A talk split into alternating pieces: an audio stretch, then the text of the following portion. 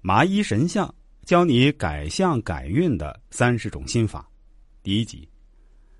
与古代大多数民间术士有所不同的是，麻衣相术的作者以为看相也是善行，是具有福报的，因为它可以引导人们趋吉避凶，没有点滴所谓的泄露天机一说。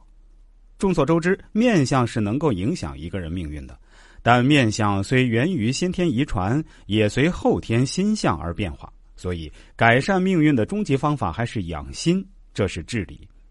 天地之道不外人心，良心坏了终有恶报，不是不报，时候未到。风水如此，面相依然如此，分毫不差。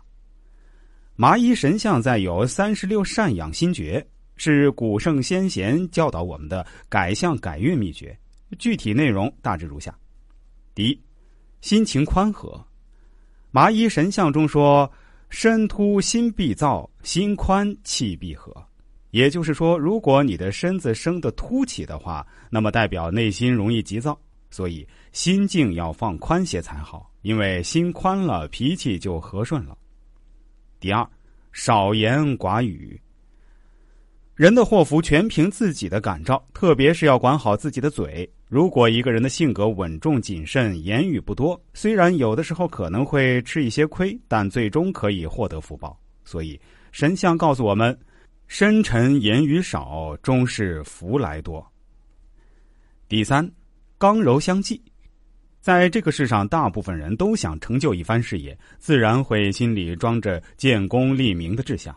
然而，心有刚柔，最好有刚柔相济，才能恰到好处的发挥自己的能力。也就是说，该刚毅的时候才刚毅，该柔顺的时候一定要柔顺。所以要细心理解神像中说的“心思立功名，此心有刚柔”这句话。第四，远避小人，道德水平不高的人，以及经常在暗地里使坏的人，人们习惯称其为小人。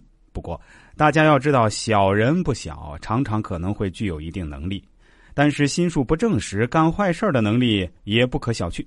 因此，最好的办法就是远离，同时对他们的言行不要加以评论，也不要接触。这样一来，你要做什么不想让别人知道的善行阴德，也就方便得多。所以，神像中说：“不平近小人，行阴德方便。”第五，亲近君子。神像中说。目善近君子，美食分与人。也就是说，我们如果希望行善有一个好的结果，应该亲近那些道德水准非常高尚的人。同时，有了利益和收获，要懂得与人分享，这样才会有更多的人愿意与你亲近。第六，克己利人。神像也说，能克己利人，不逐恶贪杀。也就是说，一个人对自己要求严格一些。对待别人要宽容一些，尽量让别人有所收获，更不能肆意放纵自己而不顾他人的感受，让自己的恶性溢出，甚至追随恶人、贪婪嗜杀，福祸自招，因果循环。